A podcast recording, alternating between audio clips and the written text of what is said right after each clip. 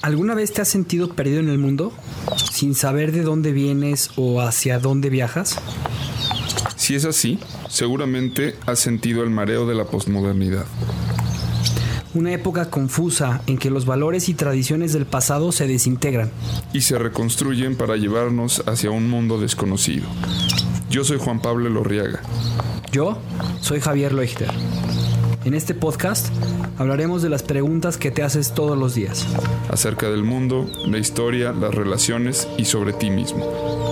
Esto es Náufragos. Una guía para el navegante postmoderno.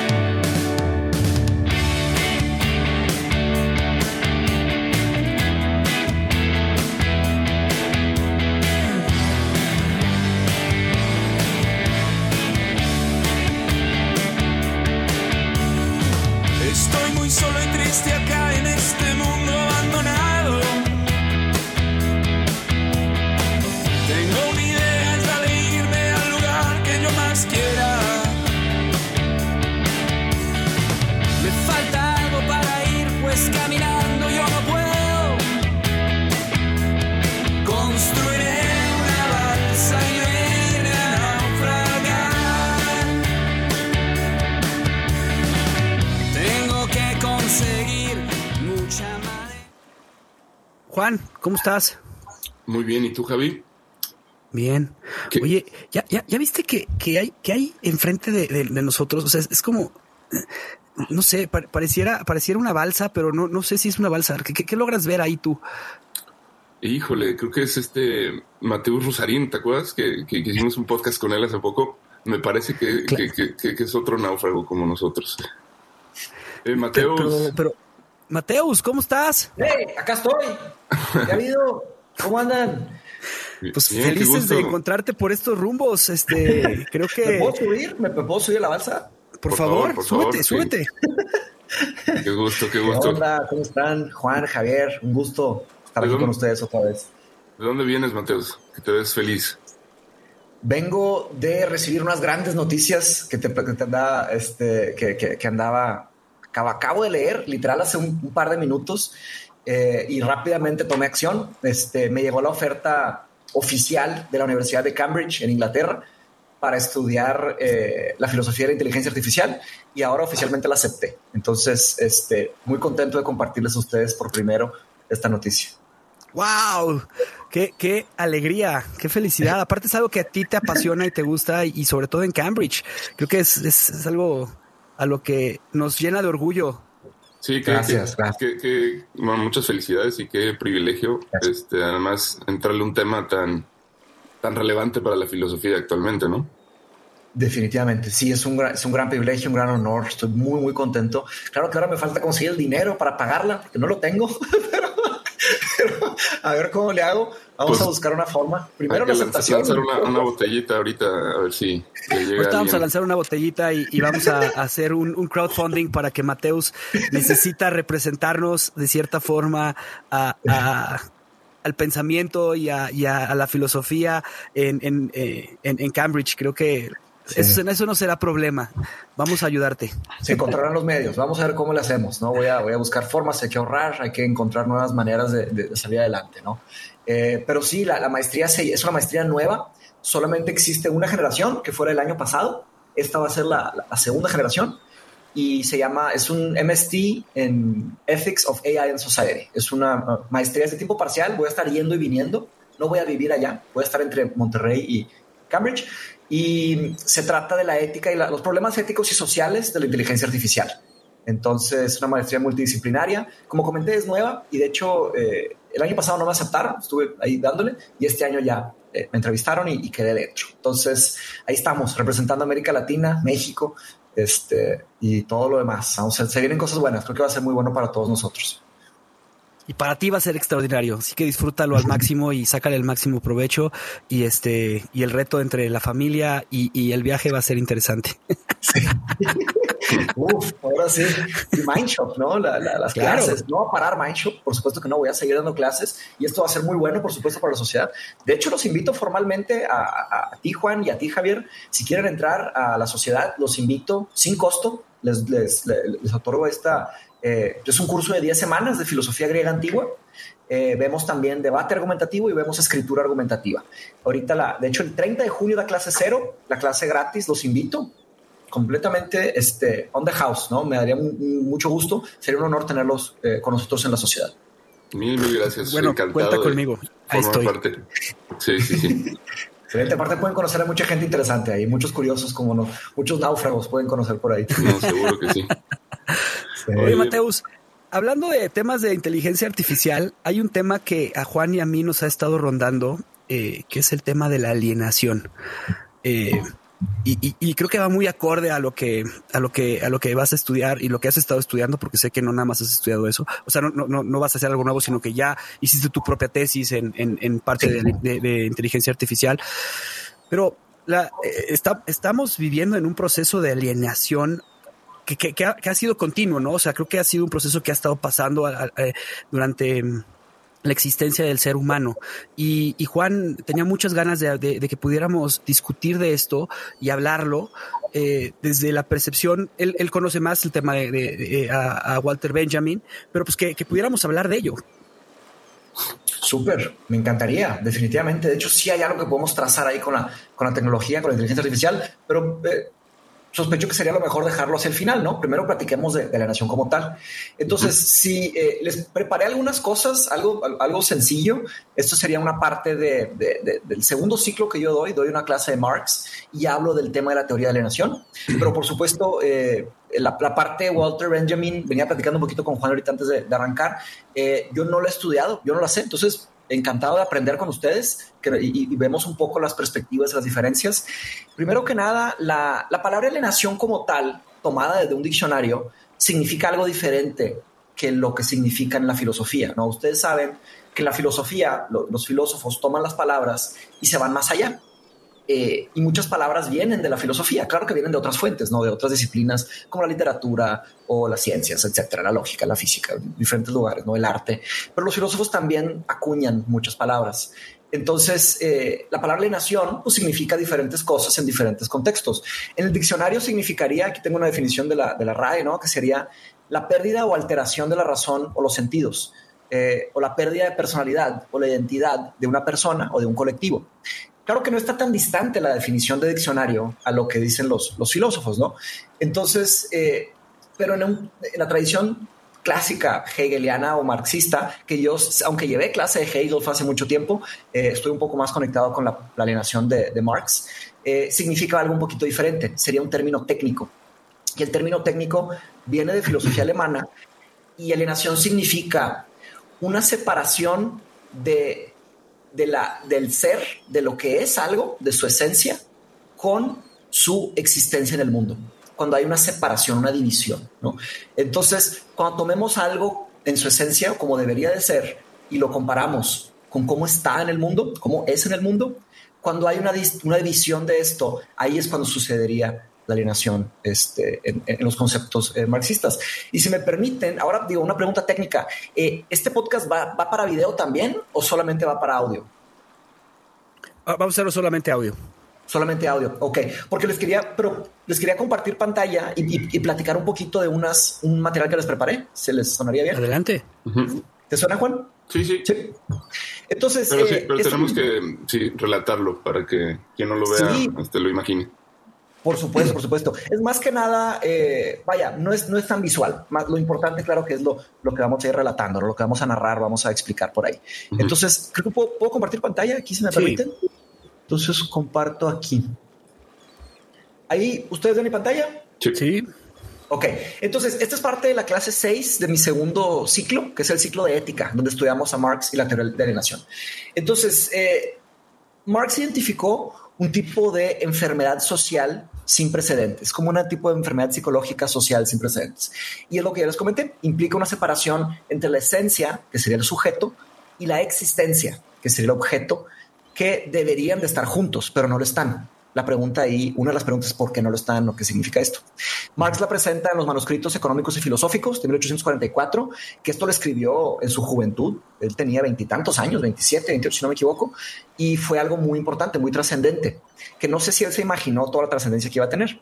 Pero él argumenta, por supuesto, en un contexto eh, industrial capitalista, que los trabajadores se alejan de su humanidad como consecuencia de vivir en una sociedad en la que el capitalismo es el único modo de producción. Entonces, esa es como que la introducción a la, teoría de alienación. Eh, y un último comentario, y luego, si quieren, podemos seguir platicando nosotros y luego vemos algo, algo más por acá.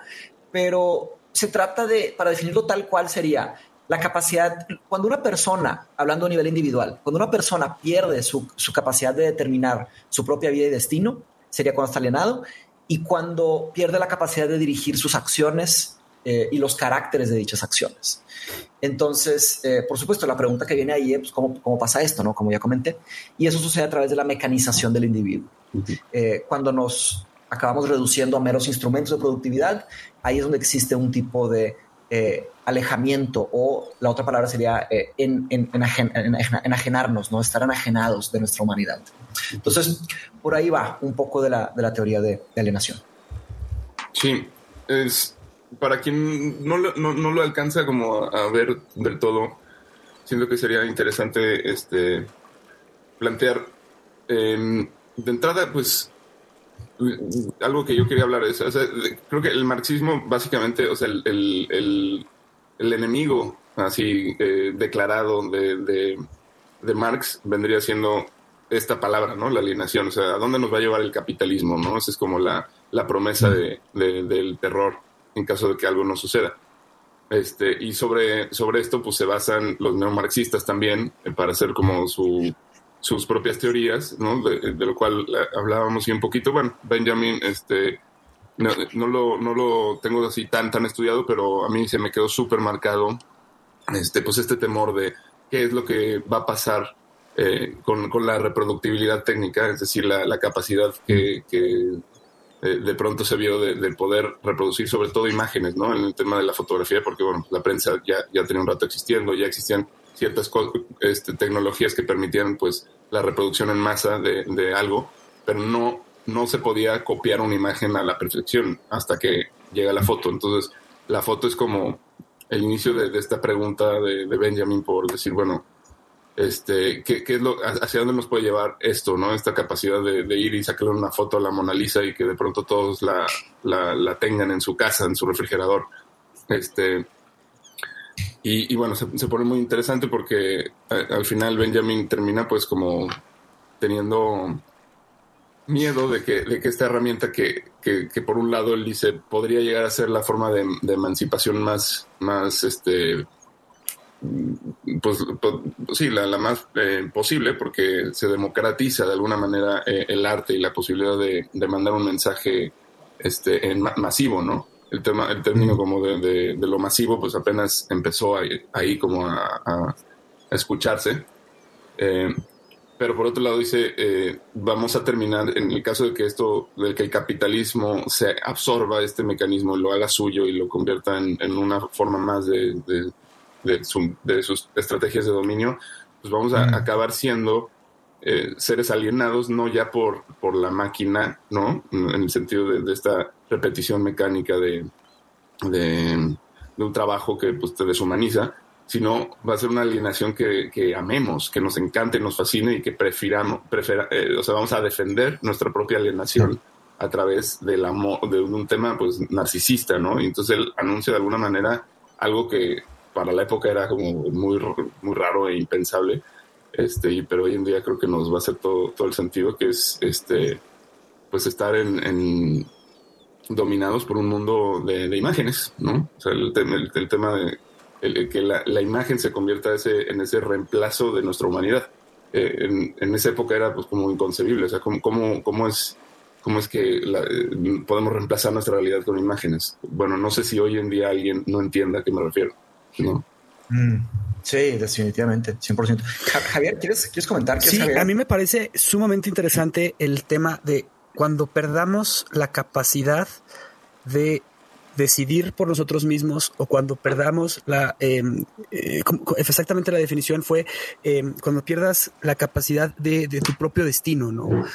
Y, creo que con lo que con lo que comenta Juan en, tema de, alineación, yo creo que estamos ante una sociedad en la que ni siquiera eh, nos, nos, cuestionamos eh, cuál es este, este propósito, cuál es este destino, cuáles son las acciones en las que puedo tener control. Entonces, definitivamente estamos en, un estado de alienación, ya sea porque decidimos hacerlo a través de las imágenes que hoy las redes sociales este, eh, nos han llevado, ya sea que el capitalismo ha logrado su cometido, como, como mencionaba Marx, o, ya sea por, por, por una pereza de, de, un confrontamiento a tu, a, tu persona. O sea, y, y, digo pereza porque requiere mucha energía el, el, el, el, sola, el simplemente, el simple hecho de pensar eh, cuáles son las acciones o cuál es mi, cuál es la decisión que tengo que tomar en mi vida. Y, y, con ello es mucho más sencillo eh, verlo a través de otras personas o visualizarlo a través de otras imágenes. Buenísimo. Bien, entonces digo, tomé, varias notas aquí, varios, varios comentarios. Este, eh, como les comenté, nunca he estudiado a detalle a Walter Benjamin, pero definitivamente ya me despertó mi atención este, los comentarios que, que nos hace Juan. Eh, definitivamente lo debo de, estudiar, ¿no? principalmente ahora que me voy a meter con, todo ese tema de la, tecnología. la, palabra tecnología, eh, en ese sentido, conectada a la nación. Ah, perdón, un segundo. Este, la palabra tecnología viene del griego antiguo, del tecne. Este, eh, y tecne viene de, la creación de arte en sí. Después nace la palabra ars con, en, latín y ya se desarrolla la palabra arte. Pero antes lo que se conocía como tecne era eh, aquello que hacemos, aquello hecho por obra humana. Y esa es una distinción muy antigua de lo natural y lo artificial. Sería lo, lo que está en el mundo y lo que es técnico, tecne, que viene de, de lo que hacemos nosotros. El tema es que hubo un brinco que sería como la automatización. Ya se empieza a simplificar cada vez más, como el ejemplo que, pone Juan primero, era algo muy difícil, algo muy complejo y que tomaba mucho año, muchos años, mucha práctica para poder hacer una pintura eh, y se quedaba ahí algo que después se simplificó, se automatizó y luego por economía de escala se fue haciendo cada vez más accesible y hoy en día pues estamos en lo que estamos, tomamos miles de fotos, a veces decenas de fotos en un solo día. Eh, entonces eh, ahí conectando con el tema de Marx, pues, como que se, se simplificó al exceso, se, se, transformó en una commodity. Ya en cualquier cosa, en, cualquier eh, aspecto de la vida, pues podemos tener miles de, cosas, ¿no? Se comoditizó el arte. Y ahora con los NFTs, los NFTs, más aún, ya lo están eh, haciendo un producto rápidamente transferible, ¿verdad? Muy, complicado, pero bueno, sería una, una plática un poquito diferente. Eh, pienso que siempre hemos sido una especie visual. Y digo siempre eh, digo, podría ser contraargumentado, pero por lo menos desde, la filosofía griega antigua tenemos registros de que ya se pensaban en los humanos como un ser visual. Eh, por lo menos desde Aristóteles, digo, y, sin duda un poco antes, ¿no? Cómo nuestros sentidos nos llevan a hacer ciertas cosas o decidir, como que siempre queremos, eh, está el sentido del, la escucha, está el sentido del, del habla, ¿verdad? y el sentido visual con la fotografía. Entonces el, tema de la búsqueda visual siempre ha estado, pero podríamos decir que hoy estamos en un exceso, hoy estamos en un verdadero exceso de, lo visual, hasta casi pornográfico, ¿no? Fíjense lo que es Instagram. Por eso me gusta mucho el trabajo de ustedes, en parte porque ustedes están haciendo un tipo de eh, como fuerza hacia otro, otro tipo de lugar, ¿no? Que es la escucha, que es el podcast meramente, eh, meramente auditivo que pienso que a Sócrates estaría muy de acuerdo con ustedes. Y digo Sócrates porque el método socrático en gran medida se trata de la capacidad de escuchar y de la capacidad de hablar, ¿no? De ser coherentes, de ser consistentes cuando estamos conversando, ¿no? Este, y este tipo de, ejercicio pues promueve mucho, mucho esto. Ahora, eh, el tema de reemplazar la realidad por una ilusión, esa idea con la fotografía, por ejemplo, esto conecta muy bien con Platón y con la alegoría de la caverna, eh, la alegoría de la caverna. Y Platón estaba muy en contra del arte. Eso es algo, algo controversial.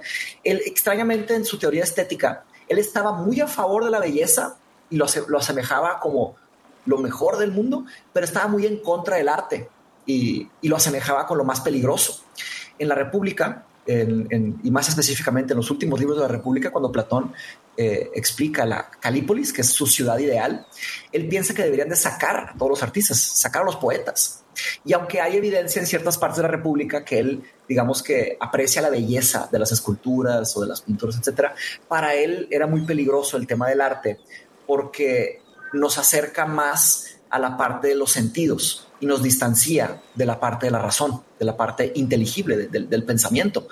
Entonces, para él, estos vehículos artísticos eh, nos iban a llevar a un mundo falso y, él no, lo esconde en su jerarquía de lo importante en, el mundo. Eh, en la, por ejemplo, la línea dividida de Platón, si, si buscan por ahí en un momento libre que tengan la, analogía de la línea dividida, verdaderamente para Platón lo menos importante son las ilusiones y lo más importante son los ideales accesibles por la, por la razón. Y, llegamos a través de la, de la dialéctica, ¿no? de la conversación, haciendo algo como esto. ¿no? Entonces ahí están ciertos peligros.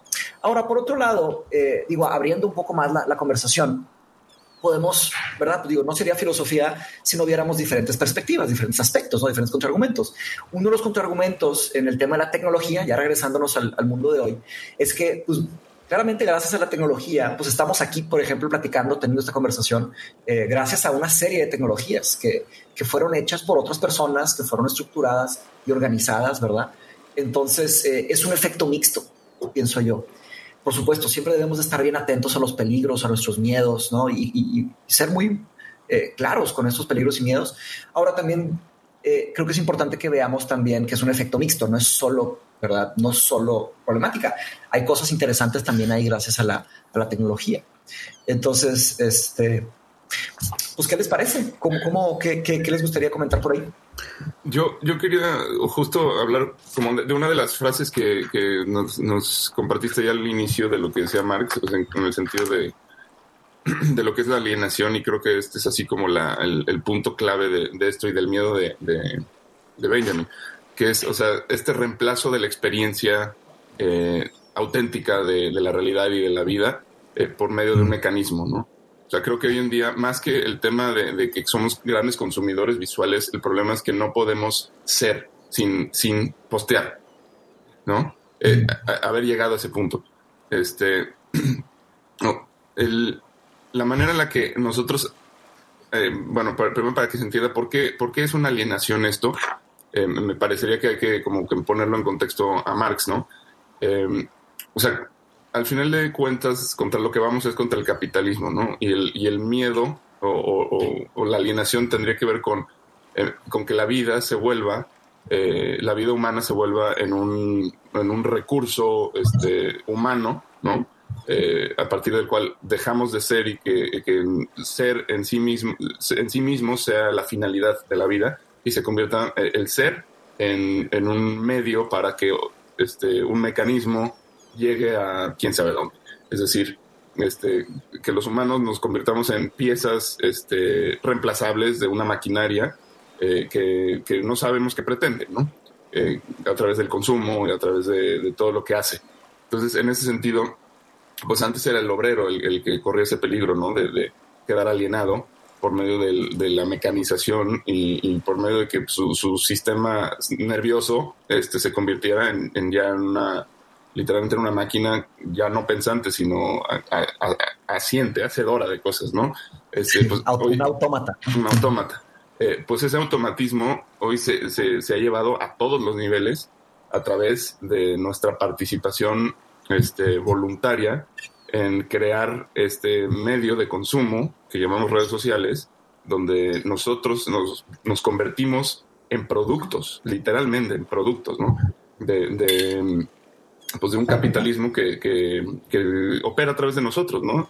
Entonces, cuando alguien sube una foto eh, pretendiendo ser, ¿no? O diciendo, vean eh, cómo soy eh, yo en mis vacaciones, vean cómo soy, en realidad no, no estás siendo, estás formando parte de un capitalismo, estás convirtiéndote en un autómata de, de, una mercadotecnia que no comprendes y, y estás vendiendo algo que ni siquiera sabes que está ahí, ¿no?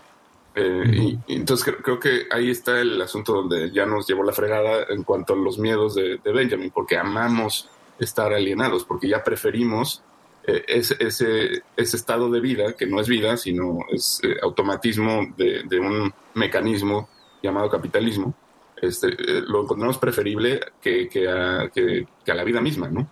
Y, ahí es donde siento que estamos ya hasta dentro en el tema de la alienación. Sí, estoy de acuerdo. Yo, quisiera. Me molesta. Sí, Javier, adelante. Yo quisiera agregar este, un poco de contexto. Walter Benjamin estuvo, fue, alguien que estuvo muy en contra del tema del fascismo. Y tiene una frase que, que, que a ver si la, es una frase que va junto con una, una, lectura que quiero compartirles y dice, la humanidad que antaño en Homero era un objeto de espectáculo para los dioses olímpicos, se ha convertido ahora en espectáculo de sí misma. Su autoalienación ha alcanzado un grado que le permite vivir su propia destrucción como un goce estético de primer orden. Esto lo decía este Walter Benjamin en, uno de sus libros que se llama Discursos Interrumpidos. Y, justamente es lo que dice él, es, todo es artificial. La fragmentación de la realidad en su momento momentos no auténticos crea otra realidad que sirve al mercado para alimentarse y reproducir sus ideologías. El carácter revolucionario utópico que para Benjamin habría podido tener el uso de las nuevas tecnologías en manos del capital se ha convertido en su alienación y en el poder reproductor de la ideología mitológica de la industria cultural. Y dice, lo que el fascismo y el nazismo hacían era crear verdades a través de los nuevos medios tecnológicos, manipular las conciencias. La verdad empieza a ser de la ficción, servida como ficción de la realidad. La paradoja de la industria cultural es la que los mismos individuos están encantados de que saber que son engañados y que el mundo en el cual viven es ficticio. Y es, o sea, lo quería nada más eh, juntar a, lo que, mencionaba Juan, porque creo que hace este, o sea, este redondea lo que está mencionando. Sí, claro. Buenísimo, buenísimo. Entonces, este, desde el, desde el principio del, comentario, eh, primero, lo que, lo que comentaste, digo, eh, partiste, me gustó mucho cómo lo pusiste, lo de, lo de ser, ser sin postear, ¿no? Este, y, voy, voy, a conectar con, con, todo lo que, lo que fue comentado. Y por favor, si quieren comentar, digo, interrumpan, ¿verdad? No, no, no pasa absolutamente nada. El tema de, de, de ser sin postear es algo que se me hace especialmente molesto porque definitivamente se está dando un tipo de preferencia a lo, a lo virtual o lo hiperreal, como lo, lo dirían eh, Borgman, ¿no? El, Crossing the Postmodern Drive, ¿no? Eh, Albert Borgman, eh, lo, lo hiperreal, que en vez de lo que está en el mundo como tal.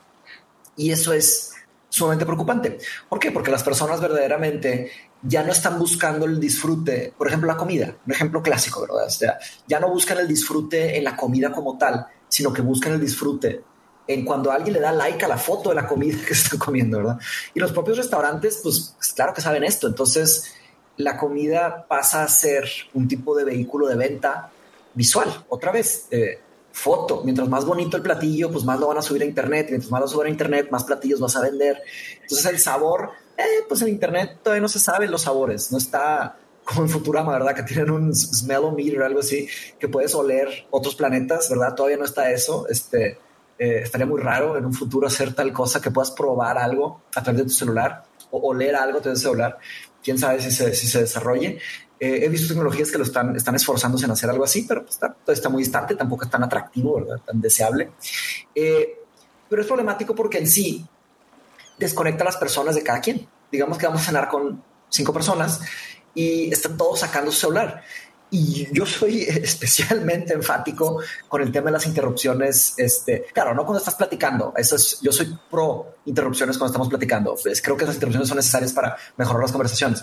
Pero cuando estás, por ejemplo, en una cena con amigos o una comida o algo, eh, o en tu casa con, con, tu, con tu familia, ¿verdad? Y de pronto hay interrupción tras interrupción tras interrupción. Es especialmente molesto y peligroso porque pues dejamos de verdaderamente escucharnos nos alejamos, nos distanciamos, nos dividimos.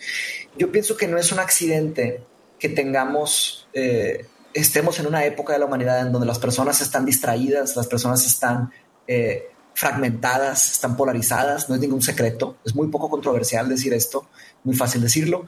Eh, y, no me parece un accidente que estamos también en la época dorada de las distracciones, ¿no? de cómo nos distraemos por, por cualquier cosa. Entonces, por supuesto que cuando sucede esto, ahí es cuando pasa el segundo comentario de Juan, el tema de que nos transformamos en piezas de una, maquinaria. ¿Por qué? Porque estamos, somos como zombies, estamos dormidos, estamos verdaderamente inconscientes y pasamos, y aquí es algo peligroso porque nuestra especie en sí, el cerebro como tal, eh, funciona de tal manera que busca ahorrar energía. El cerebro siempre va a buscarlo hacerlo más fácil. Tenemos que estar siempre luchando contra esa automatización pero los humanos buscan automatización. ¿Para qué? Para, ahorrar energía. Eh, cuando hacemos algo repetidamente, nuestro cerebro, digamos que crea lo, popularmente conocido como la, el, muscle memory, ¿no? la memoria de, músculo, como, como cuando ejercitamos un músculo. Entonces cada vez se hace más eficiente, gasta menos energía, pues usamos la energía para otras cosas. El problema es cuando y hay un libro muy bueno sobre esto, que es el de, eh, de Kahneman, ¿no? Que se llama Thinking Fast and Slow, pensando lento y pensando rápido. Está muy bueno y, habla de dos sistemas. Tenemos el sistema 1 y el sistema 2. El sistema 1 sería el más rápido, más inmediato, más automatizado. Y el sistema 2 es el sistema más lento, más crítico, eh, más metódico, ¿no? Y una de las problemáticas que se levanta en el libro, en los primeros capítulos, es que la pregunta es, ¿qué estamos resolviendo con el sistema 1, pero necesitaríamos resolverlo con el sistema 2? ¿Y qué estamos resolviendo con el sistema 2 que deberíamos de usar el 1? Eh, este tema de la, de la repetición y la automatización, estamos luchando una lucha inganable. ¿Por qué digo inganable? Porque las máquinas que tenemos en el bolsillo, los celulares, eh, también los iPads, también las compus, son máquinas, eh, yo les llamo como vendedores perfectos, ¿no? Es el vendedor perfecto. Tienen una memoria perfecta, Nunca se les va a olvidar todos los clics que hemos dado, se, almacenan en algún lugar. Son persistentes, eternamente persistentes, nos están ahí empujando, empujando, empujando. Y, son técnicas muy adictivas, ¿verdad? Este tema de la dopamina que se nos da cuando, cuando llega un like, cuando llega un follower, cuando pasa algo, eh, eso es algo especialmente nocivo. Eh, y son muy pacientes, que serían tres virtudes de un buen vendedor, ¿no? No se le olvida nada, eh, es persistente y es paciente, tiene la paciencia eterna. Entonces, todos los días, y digo, y hay muchas otras que podemos imaginar por ahí. Entonces, al, suceder esto, eh, pues vamos lentamente, hemos pasado por un proceso, todos nosotros, a través de años, años y años y años, desde que empezaron los primeros sistemas, nos fueron como eh, preparando para esto. Ahora, también estamos jugando en desventaja por el concepto antropológico hmm. del chisme, ¿ok? Hay una función antropológica del chisme. Eh, ¿Y a qué me refiero con función antropológica? Tiene un, tiene un lado bueno el chisme. Y ahí les va por qué. No me refiero al morbo ni al exceso, porque ahí tiene lados negativos. Pero el chisme en sí es atractivo eh, porque es lo nuevo, es lo que está pasando, ¿no? Se dice que los podcasts en sí vienen, me acuerdo que leí un artículo sobre qué son los podcasts cuando estaban arrancando estos podcasts, o sea, todos los podcasts en sí, claro que la pandemia lo, explotó todo esto, pero es como la conversación que está sucediendo en las calles, ¿no? Como en la, en, eh, ¿verdad? ¿Qué, ¿Qué, hay de nuevo? ¿Qué esta plática, verdad? Entonces como que cumple esa función. Los medios sociales, de alguna forma, hacen un esfuerzo falso, nótese, un esfuerzo falso de lo que está pasando. ¿Por qué? Por algo más que comentó Juan también, que todos comparten lo bonito, lo bueno, ¿verdad? En, los, en los, ¿cómo se llama? En las redes. Nadie va a compartir una gran tragedia. Aunque a veces hay quienes sí comparten tragedias, pero hasta son mal vistos. Les, les atacan, les dicen, oye, no estés trayendo malas, malas vibras, ¿verdad? Aquí quiere, ¿verdad? Es, como que un mundito de fantasía. Y, y ahí pienso que el podcast hace un muy buen trabajo, porque se hablan de cosas duras se habla de cosas serias y que a veces, ¿verdad? Pero eso es parte de la vida, ¿no? Entonces se tiene, y no, estoy diciendo que no se pueden hablar de cosas felices en los podcasts, también se habla, pero ahí se hace una función rara. Y digo función antropológica del chisme porque en una tribu, por ejemplo, los que más sepan lo que está pasando en ciertos aspectos, pues tienen una cierta ventaja. Entonces está otra vez el tema de la competencia, el tema de, nuevo del capitalismo. Eh, y por supuesto, le estamos haciendo mucho dinero a las personas más ricas y más poderosas del mundo. Solo que hay, una, hay un, nivel de detalle que me gustaría compartir, que es que no somos exactamente el producto de estas empresas. Es un poco más maquiavélico que eso, porque no nos venden a nosotros. En realidad lo que están haciendo estas grandes empresas es que están tomando todo nuestro comportamiento en base a nuestros clics, scrolls, nuestra atención, y están usando todos esos datos que se conoce como Big Data, que es de miles de personas, eh, altas velocidades, todo esto, miles de tipos de datos, y están usando esta información, estos datos, para entrenar modelos matemáticos que hacen predicciones e inferencias de comportamiento humano. Que conocemos inocentemente como algoritmos. De hecho, acabo de escribir el nuevo disclaimer de, de ahí de mi canal de YouTube, que va a ser con, con estas palabras exactamente. Digo, lo acabo de poner en, por escrito. Eh, y ellos venden esos algoritmos, estos modelos matemáticos, se los venden a otras empresas y ahí es donde hacen el dinero. Entonces, una metáfora que se me ocurrió es que no es que nosotros, eh, vaya, una metáfora que se me ocurrió es que esas grandes empresas Facebook, ¿verdad? Meta, Apple, Amazon, Google, ¿verdad? Pero ahora cualquier empresa, Disney, ¿verdad? Este, Netflix, este, Tesla, ¿verdad? Pero también Volkswagen, también Ford, cualquier empresa se están transformando en empresas de tecnología. Son como vendedores de cuchillos. ¿okay? Ya les va porque usé la, la, metáfora del cuchillo. Porque ellos lo que venden son cuchillos y los, nosotros lo que somos somos piedras de afilar. Nosotros les afilamos los cuchillos. Entonces estamos ahí, nos están usando Estamos literalmente trabajando para, para esas empresas para que mejoren sus productos, que son los modelos matemáticos, para hacer inferencias y predicciones, y ellos venden esto a campañas de marketing a empresas multimillonarias. Entonces, eh, y claro, ¿cuál es la promesa? La promesa que nos dan a nosotros es pues, algo gratis, en teoría, ¿no? Eh, nos dan esa, ese sentimiento de satisfacción, de, llámale dopamina, no sé qué, adicción. Eh, y, y, cuál es el, el, uno de los efectos? La alienación. Estamos ahí completamente desconectados, distraídos, en un contexto político polarizados, en un contexto económico insatisfechos, en un contexto familiar, pues tal vez no como antes, ¿verdad? El, el tema de la familia ya está, está complicado. Eh, hay unas cajas que se llaman cajas Faraday. ¿Ya, ya escucharon no. hablar de esas? De las no, no. Faraday no, las conozco. Las he estado eh, como que he traído las ganas, todavía no la compro, ya, ya la voy a comprar. Una caja Faraday es una cajita en donde lo que pongas ahí se cierra y es imposible que entre o salga ningún tipo de señal. Entonces, eh, esto lo he hecho en un par de, juntas con mis amigos. De repente les digo, raza, todos los celulares aquí, métanos esta caja, órale. Y metemos todos los celulares. Y muchos dicen, no, y se siente hasta peligroso estar lejos de un celular, ¿verdad? Este, está el síndrome del, del, del, brazo fantasma, ¿no? Del phantom limb. Pero, total, una caja Faraday sería una práctica porque, y, aquí quiero ser bien enfático, pienso que somos todos adictos. Entonces, como, como con el alcoholismo, cuando hay un alcohólico en la casa, lo que, lo que hay que hacer es quitar la bebida de la casa. Eh, lo que se me ocurre, como nosotros adictos a estos mecanismos, es quitar la opción de, de, hacerlo, verdaderamente limitarnos, mutilarnos, cortarnos ese brazo fantasma y empezar a volver a, a reaprender, a, a, platicar, a estar, que, a existir. ¿no? Creo que es muy importante esto que mencionas y está muy interesante como una práctica, pero sobre todo me parece, y creo que eh, este sería como mi objetivo con este podcast, es tratar de entender qué es lo que estamos este, sacrificando y en nombre de qué. Eh, porque eh, lo que es un hecho es que amamos nuestra alienación, o sea, nos parece gratificante emocionalmente con los likes, todo esto que mencionas, es entretenido, se siente como, como pues como, es un buen, buen sustituto de la vida, ¿no? Y, y, más si ni siquiera conociste la vida porque ya naciste en un mundo este, de, de, de este tipo, un mundo virtual. Pero justo, quiero, quiero citar nuevamente a un, un autor que, de cabecera aquí, que es este Henri Bergson, que Henri Bergson, el, el, el, francés, este, que es, pues bueno, es contemporáneo de Benjamin. Eh, Bergson lo que lo, nos dice es, eh, él, él, describe, eh, su, su, filosofía está enfocada en, en describir cómo opera la conciencia de, del ser humano. Y pues en hacerlo, yo, yo como que entiendo que describe el funcionamiento de una computadora eh, actual, nada más que en una época en la que no existían, ¿no? Básicamente dice, que existen dos tipos de memoria. Esto es en el libro Materia y Memoria. Dos tipos de memoria, ¿no? Que es la memoria automática y, y, la memoria, este, yo no recuerdo cómo le llama, pero pues la memoria y memoria, ¿no? La, la que es real. Eh, para que nos, nos quede claro, dice, la, o sea, la automática es, es, un, es un tipo de memoria para el cual, eh, mientras se está aprendiendo, eh, requiere una intervención muy importante de la atención y la conciencia.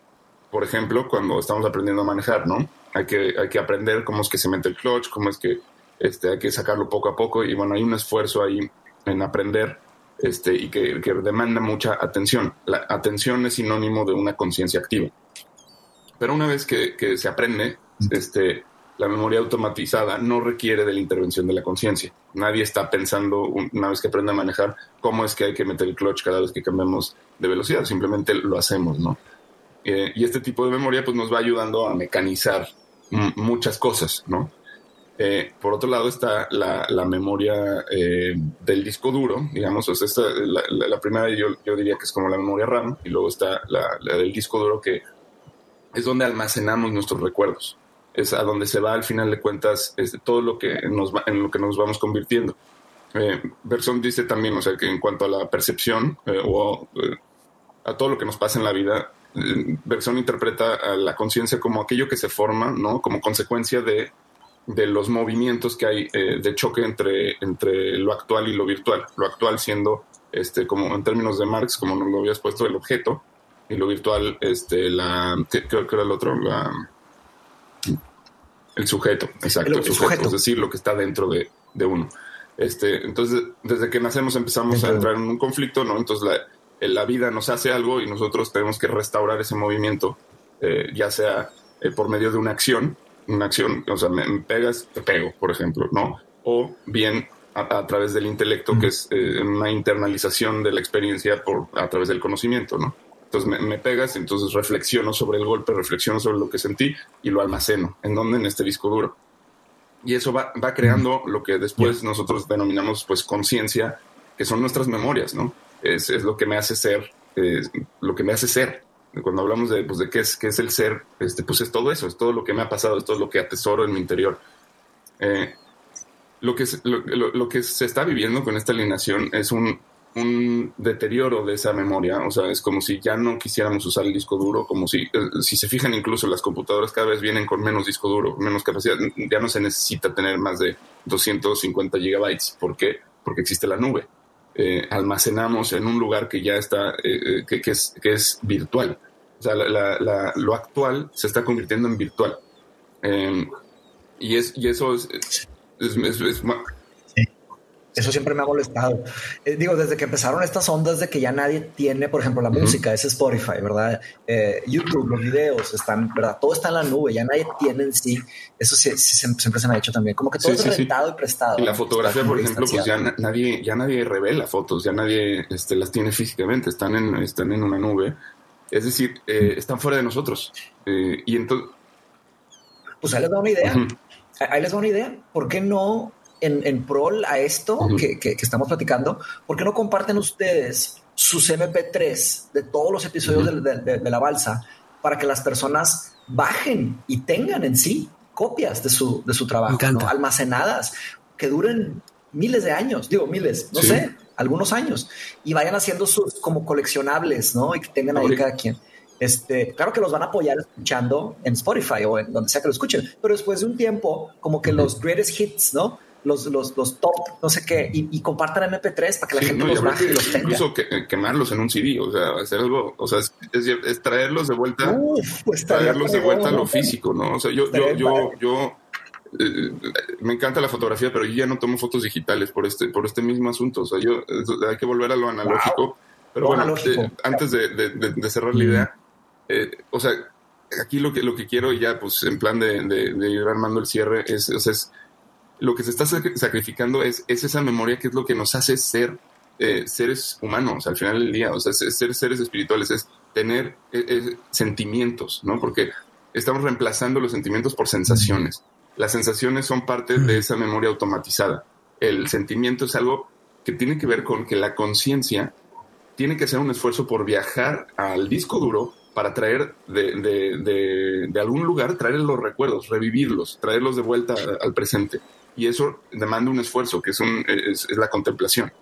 Y, estamos diciéndole no a eso en, en favor de el, automatismo, en favor de estar cada vez más, este, o sea, menos involucrados en lo que hacemos, menos eh, atentos a lo que hacemos, eh, por, y, pues estamos ahí haciendo swipes y estamos sacando fotos y ya no, eh, estamos no experimentando nuestra realidad, simplemente estamos alimentando esa, esa memoria que ya no está dentro de nosotros, sino afuera, porque ahora, interpretamos que eso es existir. O sea, interpretamos que si no, si no arrojamos estas cosas a la nube, entonces no somos. O sea, eh, creo que está muy cañón y creo que vale la pena eh, que la gente realmente se dé cuenta de, hasta qué punto está dispuesta a entregar su humanidad eh, por, un like. ¿no? Mm. ¿A cambio de qué? Me encanta, Juan. Me encanta cómo, lo planteas. Si me permiten nada más hacer un comentario de cierre, eh, eh, cuando antes que arrancamos a, platicar, me preguntaste, Juan, oye, ¿cómo fue el proceso? Todo el tema de la universidad, ¿no? De la, de la segunda maestría. Eh, y parte de la respuesta es, me salí del internet. Me salí del internet, verdaderamente. Y Javier se va a acordar. Cuando me comentaste, Javier, de otra plática, no sé qué te dije, Javier, ahorita no estoy haciendo nada más que Mindshop y, y estudiar, ¿verdad? Y, esto casi no se lo he contado a nadie, pero algo que hice al principio de este año, 2022, para la maestría, para prepararme, fue que me fui, me fui de la ciudad a una semana, agarré una cabaña muy económica, me costó bien, bien barata, eh, no tenía, obviamente no había señal en ese lugar, no había wifi, no había internet y no había luz. Me fui a una cabaña sin luz. Estuve siete días desconectado de todo tipo de tecnología, estudiando inteligencia artificial. Eh, ¿Con qué? Con libros, todo en físico, completamente desconectado a todas las distracciones. Y eso me acercó y me confirmó que, que sí se puede volver a tener hmm. profundidad y, verdad, porque yo estaba, yo tenía una preocupación de que ya no tenía la capacidad que tenía antes de leer por tantas horas, porque estaba, cuando, cuando estaba en primera maestría, pues leía muchísimas horas y me iba muy bien, pero ya que volví al, mundo real capitalista,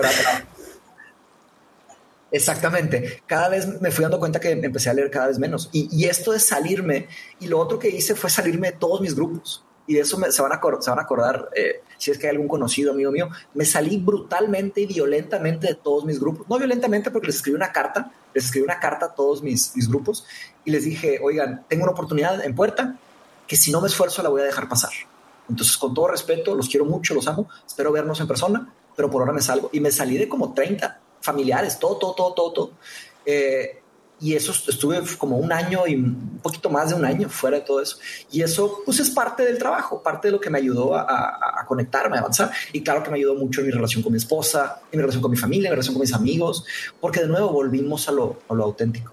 Este, ahora estoy volviendo lentamente, pero de tiempo en tiempo yo arranco todos los cables. Este, así fue cuando me salí de Facebook, así fue cuando me salí de Instagram. De tiempo en tiempo me levanto y arranco todo y, y me quedo un rato, ¿verdad? y luego lentamente se van conectando cablecitos, que hay que tener mucho cuidado. Pero hay que seguir luchando. Este, como, como, como, les comenté, no, se ve bien el, el, futuro hacia, hacia esas luchas porque son muy eficientes, son máquinas muy bien elaboradas, pero tenemos que seguir esforzándonos por ahí. Yo quisiera nada más agregar a todo esto.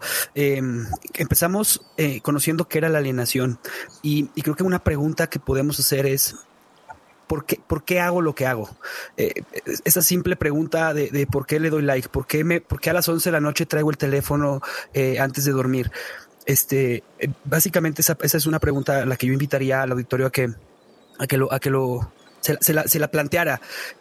no, lo primero que va a suceder es, es, es tratar de profundizar y seguir otra otro por qué y otro por qué, tratar de llegar a tres, cuatro porqués para, para poder profundizar el, el, el por qué estamos accionando y, y, y, salirnos un poquito de esa alienación que, que hoy en, en este episodio platicamos. Y, y un ejercicio que a mí me funciona muchísimo y que quisiera compartirles es en los fines de semana. Eh, a mí mis hijos me han enseñado a, lo que es ser presente y estar presente.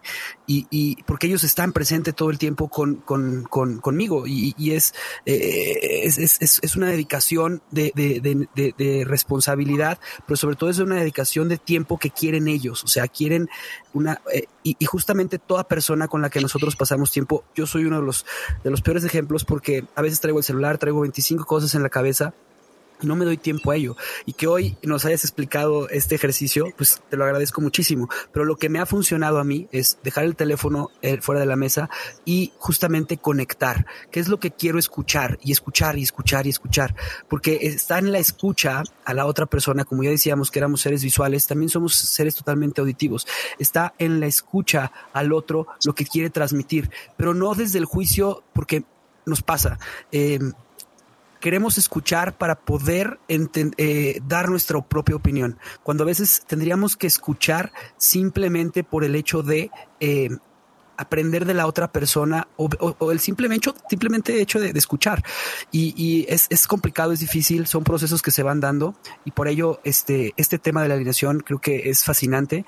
Mateus, mil gracias por estar aquí en el podcast, por, por, volverte a subir a la balsa. Eh, fue un, podcast este, rápido, pero es increíble tenerte de regreso, tenerte poco a poco conectándote y sobre todo que puedas compartir el conocimiento y que sobre y que más gente escuche y aprenda de, de lo que tú has estado aprendiendo. Gracias. Muchísimas gracias, Javier. Muchísimas gracias, Juan. Este, siempre aprendo bastante con ustedes. Me, me, me llevan a ver nuevas perspectivas, nuevos autores. Eh, definitivamente le voy a echar un ojo más atencioso a, a Walter Benjamin. Y, y, este otro que me comentaste, se me fue el nombre, ¿me lo podrías repetir, Juan, Sí. por favor? Bergson, Henry sí. Bergson. Bergson. Me sonó muy familiar también, se me hizo pa- parecido con el tema Sí. del sistema 1, sistema 2. Este, igual y hay conexiones, ¿verdad? Igual y se inspiró en el Sí, trabajo sí. de Henry o ¿Me escuchan así. todavía? Pero bien. Ah.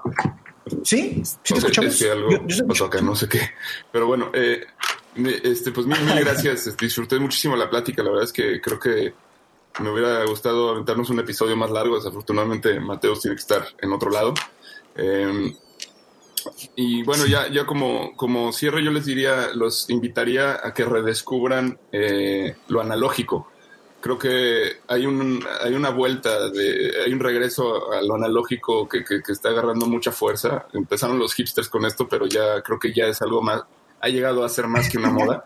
O sea, el recuperar los viniles, recuperar Sí. eh, la escritura a mano, recuperar eh, la, la fotografía eh, con, con film, este, el revelado de imágenes, eh, todo esto, eh, practíquenlo simple, simple y sencillamente como, como un ejercicio de, de vamos a ver qué pasa y van a ver que se les va, se les va a activar aquello que, que hemos olvidado, que, que tiene que ver con, con esa otra, esa otra memoria, ¿no? La que no es automática, la que, la que tiene eh, forzosamente que ver con, con una intervención nuestra.